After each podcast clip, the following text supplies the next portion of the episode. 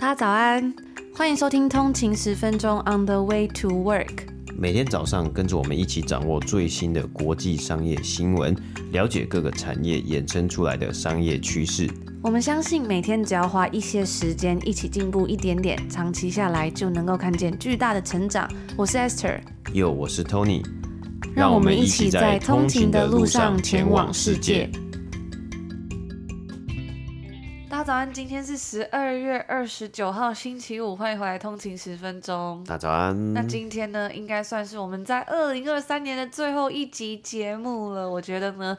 心情非常的百感交集，在下个礼拜呢，我们就要正式进入到二零二四年了。不知道通勤族你们都准备好了吗？嗯，大家应该心情呢，虽然百不敢，不仅是百感交集啊，应该也是很开心，因为今天礼拜五过完之后呢，就有一个三天的年假嘛，刚、嗯、好是跨年嘛，六日一。那大家有没有想好要去哪里玩呢？或是跨年要做什么样的事情呢？我觉得今年一整年呢，在空中呢，在我们的通勤十分钟的这个节目上面，跟大家分享了非常非常多的商业新闻以及公司，还有很多的内容啊。呃，相信大家应该都收获满满的。我自己呢，也是跟着大家一起读，一起了解这些内容，还有了解这些新闻。我觉得我自己呢，其实也学到了非常的多。嗯，最近就有收到通勤族说，因为我们都会在节目上面分享我们很多的小目标啊，然后想要达成的事情，所以呢，就特别有一种好像一起成长这样子的感觉吧。因为其实我们的节目是日更嘛，所以通常呢是一二三四五每天都有节目，所以我觉得好像每一天都能跟大家相见聊聊天。嗯，对啊，因为其实我觉得每一年大家我们都会写一个新年的新目标嘛，但是呢。好像可能在社群媒体上面发完之后呢，大家可能过了九个月或十个月就忘记了今年要到底想要做什么。但因为我们是每天都有更新的一个节目，所以其实我们都有定期呢在跟大家分享说，哎，我们达到了，就是我们今年设下的目标，我们达到了几几 percent 啊，或是我们有没有达成？或是呢，可能还在 on the way，或者还在路上呢。那我们要想什么方法呢？去改变一下目标，或是调整一下自己整体的状态。所以呢，就是真的是希望呢，可以在这个节目上面呢，跟着，诶，我们跟着大家，跟着通勤族呢，我们一起学习，我们一起进步，然后呢，我们一起呢，迈向我们想要的这个理想的方向。那其实我们在今年这一整年呢，也介绍了非常多本好书推荐嘛，其中有几本是我自己也是非常喜欢的，大家在过往的集数里面都可以听到。除了我们自己介绍的好书推荐呢，在今年我们也开始举办了通勤读书会，就是募集通勤族，大家最近都在看什么样的书？在最近呢这几天，十二月底的这几天，我有在我们的 IG 账号 on 的一个底线 way to work 上面询问大家说，在今年一整年里面呢，你最喜欢的，就是你读到的。最喜欢的一本书是哪一本？然后也收到了很多通勤族的热烈回复。其中我看到很多本呢，像是我们在节目上有讲过的《明日，明日又明日》，或者是松绑你的完美主义这本书，我也非常喜欢。那最近呢，其实我们也整理了一个书单，就是通勤读书会二零二三年的书单里面呢，我们精选了一些我们在今年一整年里面有讲过的书，还有通勤族在这个读书会里面所分享的一些好书，然后我们把它做成了一个书单，在网络上大家就直接可以看到。呢，有什么样的书可以读，在明年一整年呢？你就可以去很方便的挑选啦。所以，嗯，这个书单的链接呢，我们会放在今天节目的 show note 下面，大家可以直接点选链接去看一下这个书单，或者是呢，当做你在二零二四年的一个读书清单。我觉得也会非常的棒，因为做了通勤读书会之后，其实常常都会收到大家的来讯，然后就会说非常的开心，我们有做了这个读书会。因为平常可能常常会觉得不知道有什么书可以看啊，但是呢，自从我这个读书会之后，就有书可以看了，而且都是一些很棒的书，因为其实很多通勤族推荐的书。我觉得都是非常优质的内容啦，所以嗯，我觉得也非常的开心，可以帮大家整理这些东西，然后对我们自己来说，我们也读了很多好书，所以有兴趣的话呢，千万不要错过这个小小的我们在今年年底准备的一个小礼物。那最近这几集呢，这个礼拜的这几集节目，其实算是一个年底的特别节目，我们整理了在今年一整年呢几个不同的产业的一些 top news，在我们节目之中曾经有介绍过的内容，可能呢你听过这些内容。就可以当做是一个复习，然后我们有做一些 update，或者是你可能在节目之中，因为我们每天都有节目嘛，你可能没有听到，但是呢，你就收听这一集节目，就可以得到一个很棒的 recap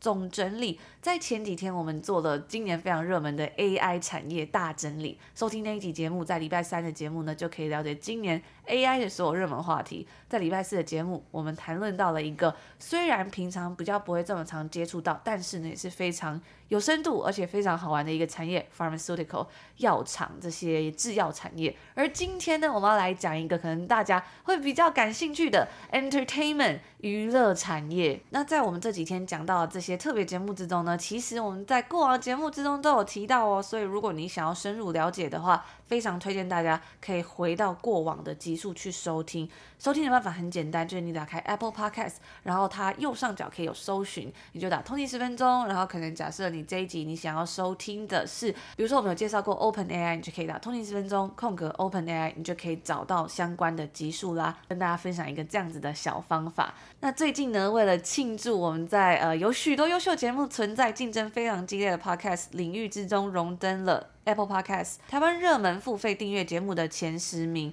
我们觉得非常的感激。所以呢，在这样子感恩的季节，我们也准备了超赞的特别回馈，在一月十五日之前，就是剩下两个礼拜左右而已哦。我们在 Apple Podcast 上面呢，免费试听延长至一个月，原本只有两周，所以如果你现在开启订阅免费试听，你就可以得到一个月的这个延长的优惠，立刻赚到五百九十块，再加上年费订阅方案，大约等于四个月免费收听。非常非常的划算，我们现在还有全年订阅的折扣，就是一次订阅一年呢，就有七六折的优惠，立即省下一千六百九十块，原价本来要七千多块，现在只要五千三百九十块，所以千万不要错过这个免费试听延长的时间啦，你就可以收听我们今天节目。有什么想要深入了解的呢？开启免费试听，过往的集数都可以收听，千万不要错过喽。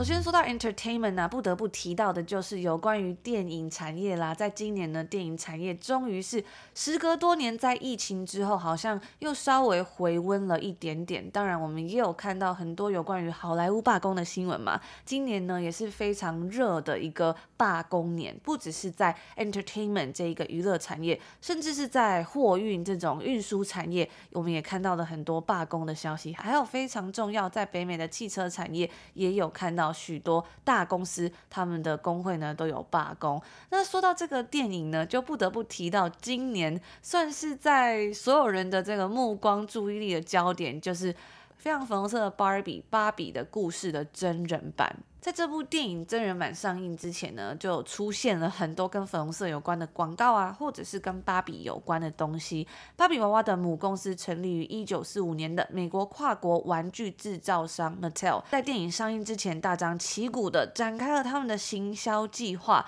让芭比最终真的是成为了今年夏天最热卖的一部电影，也打造成为今年最红的一个 IP 角色。在后来 Halloween 万圣节的时候呢，我们也看到了有很很多人呢，在今年选择打扮成肯尼啊，还有芭比的这个形象。而 Mattel 的行销到底有多强呢？从他们今年芭比电影版的例子来看，真的是可以称作是一个超强的商业行销课程了。芭比娃娃呢，是上市公司 Mattel 旗下最受欢迎，然后销量最好的一个玩具系列。Mattel 它其实是一间市值高达七十亿美金的玩具巨头，世界排名第四。但是在过去几年的时间里面，Mattel 的表现却被另外一间玩具公司 Hasbro 孩之宝抛在后头。追不上它的车尾灯，Hasbro 还它的世界排名是第三。它旗下的知名玩具有像是耳熟能详的大富翁，还有在今年也登上了大荧幕的《龙与地下城》，以及很多小朋友喜欢的 Peppa Pig 佩佩猪等等的非常知名的游戏跟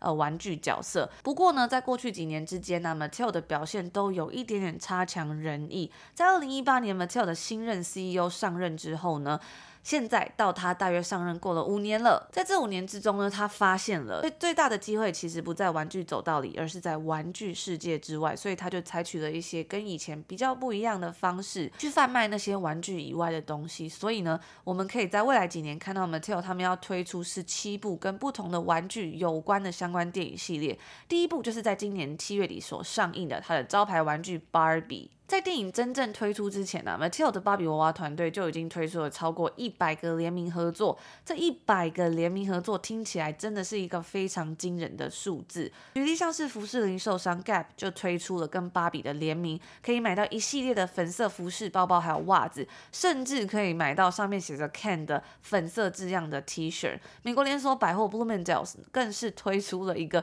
跟芭比电影合作的 Pop Up Shop。里面呢可以找到一百四十五款跟芭比有关的服饰系列，甚至也可以在美妆连锁店 Ulta Beauty 里面找到芭比的联名梳子。那因为这个芭比是七月的时候上映的嘛，到夏天大家会准备要去度假啊，或者是去游泳，而到大卖场 Target 找泳装的时候呢，也可以在这里看到芭比的联名泳衣，甚至在当时啊，我去逛 PetSmart Pet Value 在加拿大的一些宠物连锁店的时候呢，我都有看到他们在贩售一些宠物的服装，然后都是跟芭比联名的，就是有一些牛仔服啊，或者是粉色的东西这样子，所以真的是铺天盖地，哪里都躲不掉。而除了这些比较年轻、贴近消费者的产业之外呢，芭比也没有放过传统产业，像是他竟然跟做地毯的 Rugable 这间公司合作，推出粉红色的芭比地毯。在真人版电影里面啊，除了可以看到经典的芭比开的那一台粉色雪佛兰敞篷车，那他们呢也跟 GM 通用汽车合作，推出了一台定制专属芭比电动车，真的是太疯狂了。在电影里面呢，也可以看到很多 GM General Motors 旗下的知名车款。另外，我这个觉得我自己觉得最夸张的是，跟美国保险公司 Progressive Insurance 前进保险公司合作推出的芭比联名广告。以这个行销计划真的是非常非常的惊人呐、啊！如果你不想看到它，它就铺天盖地的占满所有你的目光。在电影上映的那几个月，根据 Mark Rack 这间公司的统计数据，就总共出现了八万六千篇跟芭比电影有关的文章，而这些文章里面却只有两 percent 是真的在谈论电影本身，其他的百分之九十八呢，都是在讲说这些品牌联名合作。但是啊，其实说到最后最厉害的是 Mattel，他竟然没有花一毛钱在他们的品牌知名度上。刚刚我们上面提到的这些，其实都还不算是他们真正的电影广告哦，他们反而是透过这些联名合作来赚钱。根据报道显示，每当这些成千上万的联名商品卖出的时候呢，Mattel 还可以拿到五到十五 percent 的抽成，真的是只能说简直是生意头脑太好啦。好，那我们刚刚讲到芭比啊，就是关于电影还有 entertainment，以及呢芭比这一部电影的行销以及商业模式嘛。那我们确实接下来呢要来分享我今年度啊，我觉得我自己最喜欢的电影之一，如果不是之一的话，可能就是最最最喜欢，就是我的 top one 啦。那这部电影呢也可以融刮了商业的元素以及我喜欢的运动的元素，就是由迈特戴蒙还有班艾弗列克以及呢 Viola Davis 所主演的。Air，那这部电影就是在讲述啊，一九八四年的 Nike 如何从其他的竞争者之中呢脱颖而出，拿下了 Michael Jordan，他当时是一个 NBA 的新秀的球鞋代言合约。那当然呢，大家想到诶 Air 又讲到想到 Michael Jordan 嘛，想到 Nike 啊，觉得它是不是一部篮球片嘛？没有，其实这部片的，Air 呢，它是货真价实的商业片，因为呢，Michael Jordan 呢也没有出现在这部片里面呢，就是呃，他的形象呢，其实只是一个好像这部片一直在重复讲述，很想要得到、很想要见面的一位球员。他这一部电影呢，更是着重在改变 Nike 历史的那个代言合约的发生呢。那我觉得其实因为呢，Air 呢，它是由迈特戴蒙还有班奈弗列克两个。算是好兄弟，是超级超级好的朋友，而且他们的经验老道啊，一起合作了十部电影啊，所以可以看得出来，他们两个的默契呢是非常非常的好。而且迈特戴蒙呢，他的强项就是在于他在对白啊，还还有演讲的时候呢，非常非常的厉害啊。从他演出心灵捕手的时候呢，就可以展现出他的当初的天赋啦。那在这一部片里面呢，他饰演了一个为了梦想，为了他的目标，为了他觉得的好呢。而不不顾一切往前冲的推销员呢，我觉得是非常的适合的。那 Air 这个电影呢，其实它是它的背景啊，是在一九八四年嘛。那当时的 Nike 呢，不像是现在的 Nike 一样，已经是运动鞋及运动服饰产业的龙头了。我们前几天呢才分享过 Nike 的财报嘛，哇，最近其实表现的是有一点点差劲啊。在上个礼拜公布完财报之后呢，它的股价就下跌了十个百分比嘛。那我们回到一九八四年呢，当时 Nike 还是一间成长的公司哦，它在一九八零年的时候呢，才刚上市。在跟 Michael Jordan 签约之前呢，其实 Nike 还是一间主要卖慢跑鞋的公司啊。而当时 Nike 他们在成长的阶段呢，推广他们自己设计的慢跑鞋的时候呢，他们其实用的方式就是送了很多免费的公关品啊，就是免费的球鞋还有商品呢，给大学运动员以及职业运动员。而当这些运动员他们成功得名啊，比如说大学的田径的选手，哇，他在某个某项比赛里面呢跑步，然后跑赢了呢，就有非常多人会关。关注说，哎，你是穿什么的鞋子才能让你今天跑出了这样的佳绩吗？或者你穿什么衣服啊？所以呢，Nike 的创办人 Phil Knight 呢，在他的自传《Shoe Dog》里面呢、他也曾经多次提到，哇，他们当时呢。在刚起步的时候，能够签下职业运动员的一些喜悦以及麻烦呢、因为在一九七零年代呢，他们必须与其他崛起的品牌较劲，他需要顶尖的职业运动员呢来穿上他们的球鞋。可是呢，他们的资金呢又非常的少，所以啊，其实在他其中一个故事里面，他讲到啊，他当时为了要签下一名职业的网球选手啊，他就出了五千块的代言合约的费用。但是呢，对方的经纪人呢是直接提出了一万五千块的美金的费用，最终呢，双方的合约敲定为一万块美金。那 Phil Knight 他就说他的心很痛啊，因为他多付了五千块嘛，所以我们才会在这个故事之中呢看到啊，其实 Nike 在一九八四年呢，他们希望签下篮球新秀的时候，他们开出的金额是两万五千块美金，已经非常非常的高了。而在这部电影里面呢，班艾弗列克就饰演了 Nike 的创办人 Phil Knight，而迈特戴蒙呢，则是饰演当时任职于 Nike 行销部门的 Sunny 那他也是电影的主角嘛。？Sunny 呢，在先前呢，在这个电影的叙事。故事的时间之前呢，他是成功的举办了高中的篮球明星赛。那因为啊，他就是想要想办法帮助 Nike 人来推广篮球鞋的部门嘛。我们刚刚讲到一九八四年的时候呢，其实 Nike 还不算是一间可以算是称得上篮球鞋公司的一个运动鞋品牌啊。更多的人是其实是 Phil Knight 对于慢跑以及对于跑步啊还有田径的热爱，所以他更希望呢，Phil Knight 其实更希望是往跑步鞋继续来去耕耘。可是他们也知道啊，当时。走红的更红的一个运动呢，其实是篮球，就是因为呢，篮球有很多各种的这个球星啊，然后还有很多的代言嘛。而 Sunny 的主角呢，他看到了 Michael Jordan 的时候呢，他就发现了，哎，他是一个最最最最至关重要的关键角色。为了呢，可以帮助 Nike 推广他们的篮球鞋。那当时呢，在一九八四年的时候呢，其实大家都知道 Michael Jordan 是喜欢艾迪达的，他算是一个高中生的一个小猫，就是初出茅庐的一个后新星之秀，大家都很关注他。那当然，他也会有很很强的很强的潜力嘛。可是大家都知道，Michael Jordan 就是喜欢穿艾迪达的球鞋，所以他应该会跟艾迪达签约。可是呢，Sonny 不死心啊，他决心呢还是要得到 Michael Jordan 的青睐。最终呢，Michael Jordan 还有他的家人以及经纪人呢，成功的对，就是答应了。沙尼的一个请求，那他就成功拿下了一场会议的门票，他们进入了谈判桌，最终呢才有拿下 Michael Jordan 合约这个故事所发生呢、啊。那我觉得其中的商业启发呢，其实有非常的多啊。其实第一个呢，包括像是如果我们把 Sonny 的一个动机啊，还有他的努力不懈呢，我们把它放在商业的角度来看呢，那就是 business development 或是 sales development 嘛，其实就是呢更像是一个啊陌生开发。你今天呢，你想要得到一个客户。为什么呃这个客户这么重要？那为什么这一个 meeting 呢？这一个与客户的会谈的机会呢这么的重要啊？其实不只是在销售上面，其实很多时候呢，我们在呃可能在求职的时候呢，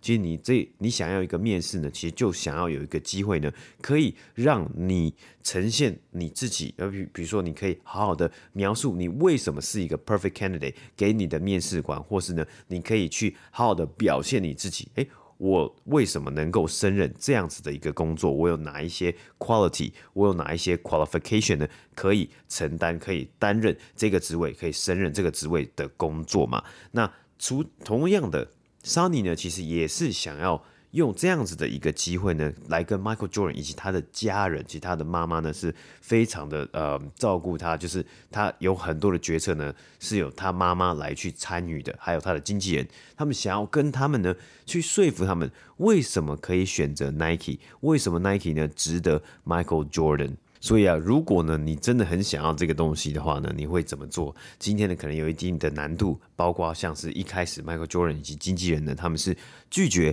跟 Sunny 以及 Nike 会面的。那你要用什么样的方式呢来去得到？进入面试或是进入呢这个会议的一个门票嘛，其实这个地方就是他就在电影里面呢，其实就演到了很多很有创意啊，还有很多呃努力不懈的一些技巧，还有很多时候呢就是要 think outside of the box，想想呢你为了这个会议呢你是有多想要得到它，那有没有？各种的方法，你是不是试过了所有的方法？那最后呢，当然还是有谈判技巧嘛，就是最终他们是要签下 Michael Jordan，所以他们是要 close the deal，他们要达成这一个协议，达成这个合约。那你要了解呢，要怎么样达成？如何在所有的竞争对手之中，其实包括了 Adidas，包括了其他的球鞋品牌，要怎么样脱颖而出，然后来去说服不只是 Michael Jordan，而是呢？呃，最后的决策者包括他妈妈，以及呢他的家人，还有呢他的经纪人，也要同步的来去呃说服。其实他们最后呢，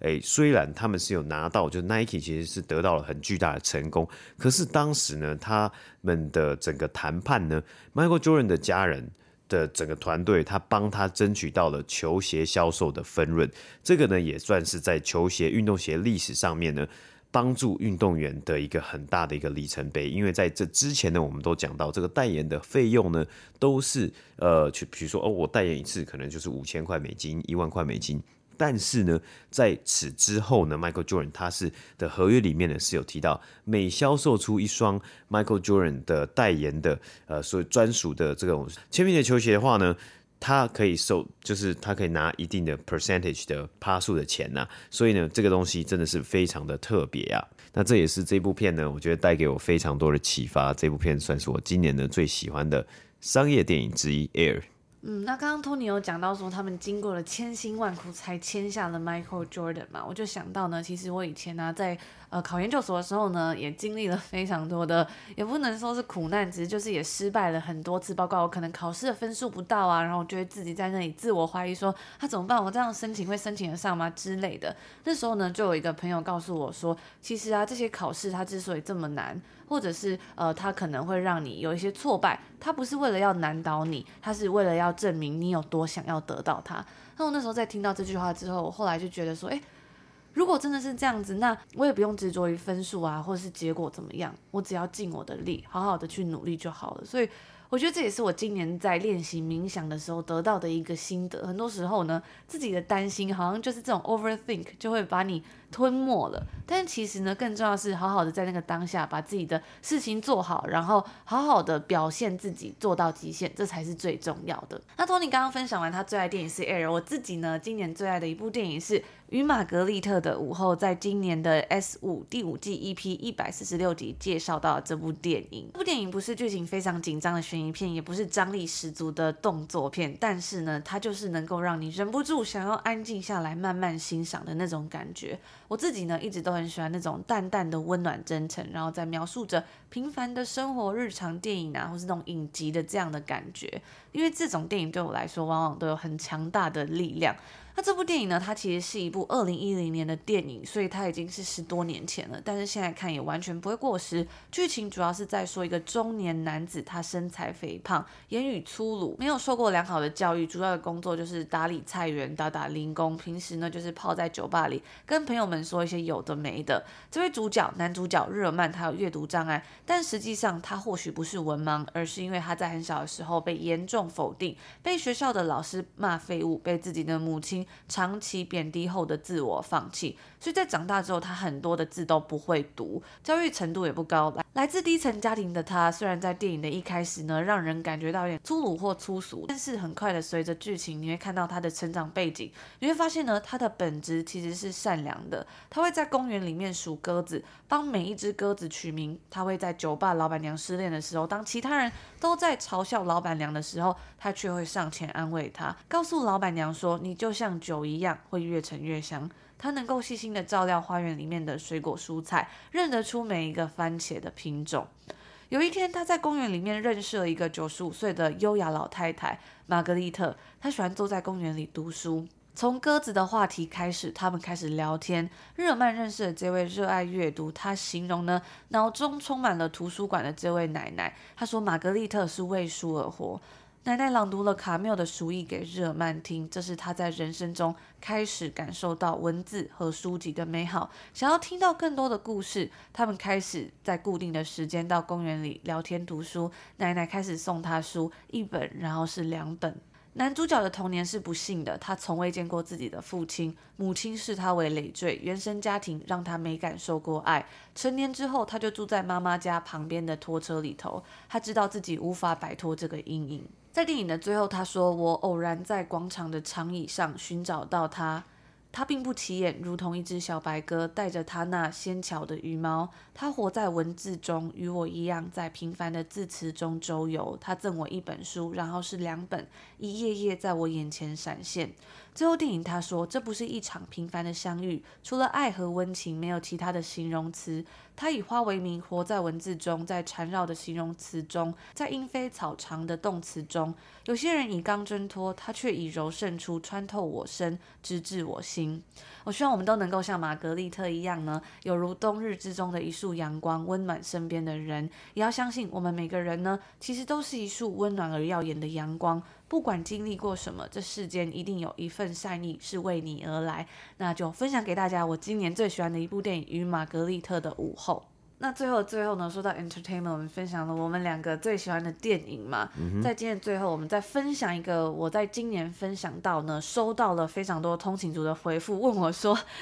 E s t e r 你在节目之中分享到这个 YouTuber 是谁？在这一集节目第五季的 EP 一零五里面呢，我分享到有一个 YouTuber，我这在今年算是近期的最爱，如何认可自己的感觉。那今天呢，就再来跟大家分享一下。如果你忘记他叫什么名字，然后你想要找到他的话，记得要收听这一集，或者是就听一下我们今天的节目。那这位 YouTuber 他叫做 Anna Kana，他的影片呢很多都是情境短剧，片长都很短，但是都很精致幽默，所以可以在这个短短的影片里面学到非常多。我那时候呢一直狂看他的影片。那我当时在 EP 一零五的时候介绍的这个影片标题是叫做 How to Validate Yourself。如何认可自己的感受？我觉得呢，他这个 validate yourself 真的是说得太好了。影片的一开始呢，他是说有一个女生哦，她要去约会，然后她无法决定说在约会的时候她要穿什么衣服，所以她就想说，那我要传讯息给朋友们，让大家投票。这时候呢，她心里的内在声音的角色就跳出来，去提醒她说：“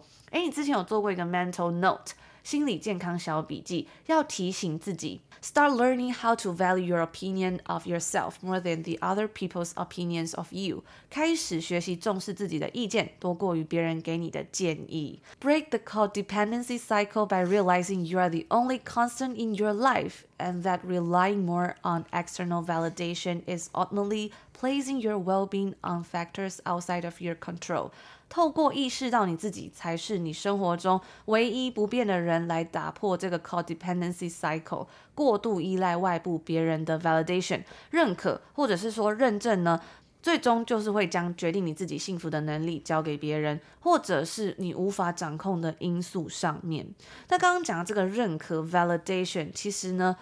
我觉得更能够比较形容他的感觉是像是认可自己的感受啊，认可自己的情绪那样子。稍微补充一下前面说到的 codependency cycle，这个 codependency 呢，中文可以称作是依附关系，或者说是关怀强迫症、依赖共生等等的。根据台大心理系系学会学术部的文章上面就写到说，这个字最早是出自于跟物质成瘾有关的内容，是指一种伴侣之间的关系，例如说一对伴侣中，其中有一个人是酒精成瘾，导致自身功能低下，而另一方呢，则依赖于伴侣的这种功能低下，给出强制性的照顾来满足自己的精神需求。所以 codependency 的本质呢，是一个人无法依赖自己的内在自我，或者是自身完全的意志来决定自己的行动。他们的行动和自我价值都是依附于外界的东西，可能是人，可能是成瘾的物质等等的。一般而言呢，这类的 codependency 的两个人啊，虽然会对彼此的关系感到不满，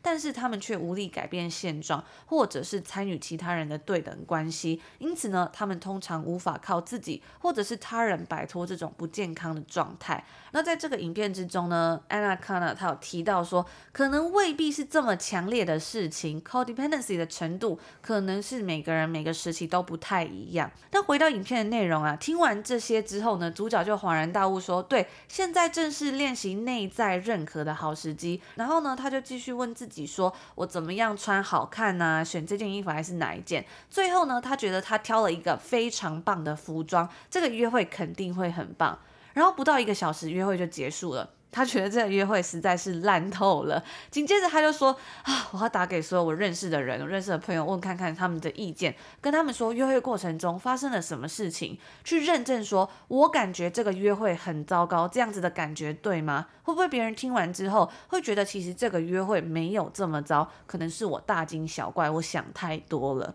那这个时候呢，他的内在声音的角色又出现了，告诉他你要 rely more on your intuition and your inner guidance rather than And outsourcing how you should feel，要依赖更多自己的直觉，还有内心的指引，而不是呢去将自己的感受外包给别人来决定。然后呢，紧接着就出现了一些内在的角色去询问他一些问题。首先第一个问题就是 Do we like us？因为他有很多个内在角色嘛，就是他在问自己的时候，可能因为一个人通常不会只有一个面相，你可能有你心中的可能是小天使、小恶魔啊，或是各个面相。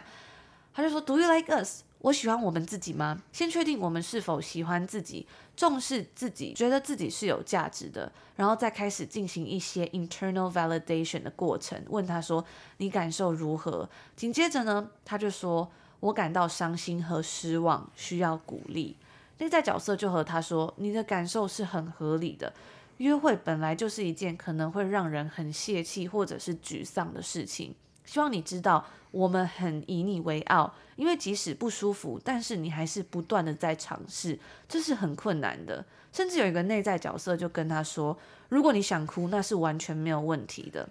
紧接着主角就说：“我知道你们说的是对的，本来就不可能所有人都喜欢我，但这没有关系，而且我很喜欢我自己。只是有时候我觉得光靠我自己的意见和感觉好像不太够。”然后内在角色就说。Listen up，如果你觉得你想要打电话和好朋友聊聊，是完全没有问题的。我们只是你的第一道防线，去帮助你处理你的感受。这时候主角却说，他很感谢大家的帮助，但是他只是不觉得这样子的内在认可适合自己。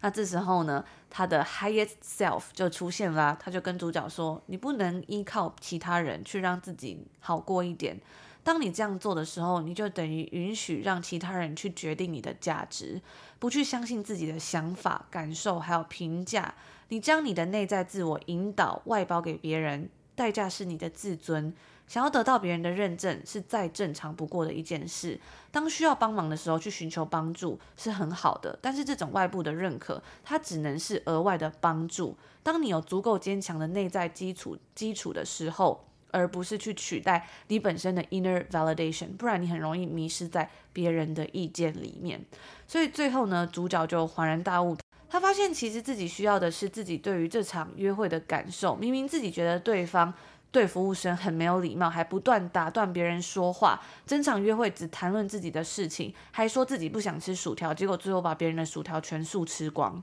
我记得我以前自己呢，也常常会搞不清楚自己的感觉。我觉得可能会需要跟朋友分享，形容一整个 scenario，就是说在这个过程怎么样啊，等等的，来判断自己的感受是不是正确合理的。所以我看到这个影片的时候，我当时就觉得恍然大悟，然后觉得哇，要是我早一点看到就好了。所以大家呢，千万要记得啊，当你需要帮忙或者是分享的时候，去寻求别人意见的时候，其实是完全没问题的。但重要的是呢，在询问别人意见之前，要先相信并认可自己的感受哦。那我在另外一集节目 EP 一百五十六第五季的 EP 一百五十六的时候呢，其实就有分享到有关于 overshare，就是。当你在跟你的朋友或者其他人分享东西的时候，你会觉得 overshare，就是分享东西之后呢，你感觉到有些羞愧的时候，这这一集我分享到了一个那时候我听的一个 podcast，我也蛮喜欢的，叫做 Trying Not to Care，关于 overshare，你不该感到羞愧。那在下一集的节目之中呢，我会再来继续跟大家分享。那刚刚在讲这影片的时候提到说，他的 higher self 说你不能依靠其他人去让自己好过一点，因为这么做呢，就是允许让其他人决定自己的价值。不相信自己的想法以及评价，代价呢是你的自尊。这就让我想到呢，我们在上个月介绍的好书《真正无惧的身心防弹术》里面，其中在第十八章赢得尊重的时候，作者谈到的内容。这位作者呢，他其实是在做特务的，美国特务。那他的职业生涯是十二年嘛，所以非常的长，而且他的身份很特殊，他是一位女性的特务。其中他讲到一点，我觉得跟今天讲到的 inner validation。很类似，就补充给大家。他就说啊，无论是什么理由，重点是要记住一件事：想赢得尊重，你必须先从自己做起。我当了十二年的女特务，而那个工作环境是以男性为主。我也希望我在职业生涯中遇到的一切都很和平，每个人都公正又公平地对待我。但这不是事实。我走的这条路有时候很难走，也在路上遇过很多逆境。但我在职业生涯中学到，我没办法强迫别人尊重我、平等的看我。接受了这点后，我就不再让别人对我的看法来决定我的自我价值、举止还有表现。我用自己想要的方式做到了想做的事，然后让我的成果来替自己说话。你衡量成功的准则不该是尊重，而应该是你有决心来履行自己的使命或任务，并获得自豪和满足感。因为到头来，你对自己的看法最重要。所以我觉得呢，在今年中的时候分享到要怎么认可自己的感受，然后在年底的时候又绕回来看到这本书里面讲的，到头来你对自己的看法最重要。我觉得是很好的一个收尾。但也很推荐这位 YouTuber Anna Kana，他有很多的影片。很多的小品啊，其实我觉得都非常的有启发性。他也是一位非常有才华的人，就推荐给大家喽。以上呢，就是我们今天要分享到的所有内容啦。大家如果听完今天节目，应该会发现哇，今天有非常多的内容，包括我们最喜欢的电影、最喜欢的 YouTuber，还有在最后我稍微分享了一下上个月的好书分享嘛。所以呢，其实啊，如果你今年一整年有收听我们的 Podcast 的节目的话，应该会发现收获满满，绝对不止我们今天这一集所提到的这些内容啊，还有非常非常多呢，是我们。认为非常宝贵的，而且我们自己觉得一定会对大家的生活、还有工作，还有可能就是你的 mental health 有所帮助的内容。有这么多这么棒的东西，还不赶快订阅起来吗？记得把我们的限时优惠，在月中之前赶快开启我们的免费一个月试听，这是我们在今年度最大的优惠。在每天嘈杂的车声、繁忙的城市生活之中，你是否也想在每天的碎片时间里为自己充电，开启全新的商业视野？只要你愿意，每天三十分钟就能学到更多。在今年一整年呢，通勤族收听超过了两百集节目，认识超过三百间上市公司，也学习了超过五十本书，还有更多的是这些我们整理的我们最喜欢的 YouTuber，我们喜欢的影片，还有这些 Podcast 节目，赶快加入我们的订阅行列，让你的通勤呢不再只是单调的等待，或者是呢，你每天的碎片时间都能够转化成协助你成长的宝贵时光哦。嗯，那。我们今天在节目的一开头讲到新年目标嘛，其实再过没几天呢，就要开始二零二四年了。所以现在呢，开启这个免费试听啊，或是加入我们的订阅行列呢，你从二零二三年底呢，就可以帮你的二零二四年呢做好打好基础啊。然后在二零二四年的一开始呢，就可以有一个很棒的一个目标，就是哎，我二零二四年呢，我跟着通勤十分钟呢，我们一起来学习很多的不同的商业故事、商业新闻、商业模式，然后呢，还有各种的好书。还有我们分享的各种的内容呢，然后把这些内容呢，我们一起融会贯通，然后放在你的可能是你的枝芽，或是呢你自己的呃人生上面呢，还有你的这个日常生活上面呢，我相信都一定会有非常大的帮助啊。其实今年呢一整年也听到了非常多的通勤族回馈啊，说因为我们的节目呢，他们可能开启了一个新的目标，或是他们可能开启了一个新的习惯，像是跑步啊，或是呢冥想啊，正念冥想啊，或是有的通勤族呢开启了阅读、记录阅读的这些习惯，我觉得都非常的好。那其实呢，最多呢也听到了很多的通勤族呢，把我们所分享过的商业新闻呢，还有内容呢，运用在他们的面试上面呢，然后跟比如说面试官呢分享说，诶，他今他读了什么东西，他平常呢在自我精进、在学习成长的部分呢，他有收听了通勤十分钟的一个节目啊。那之前也有通勤组说，诶，他利用我们看到的，在我们节目上面听到的新闻呢，来去制作他们在公司之中的一个简报，还有整个呃可能产业的摘要啊等等的，我觉得都非常非常好啊。所以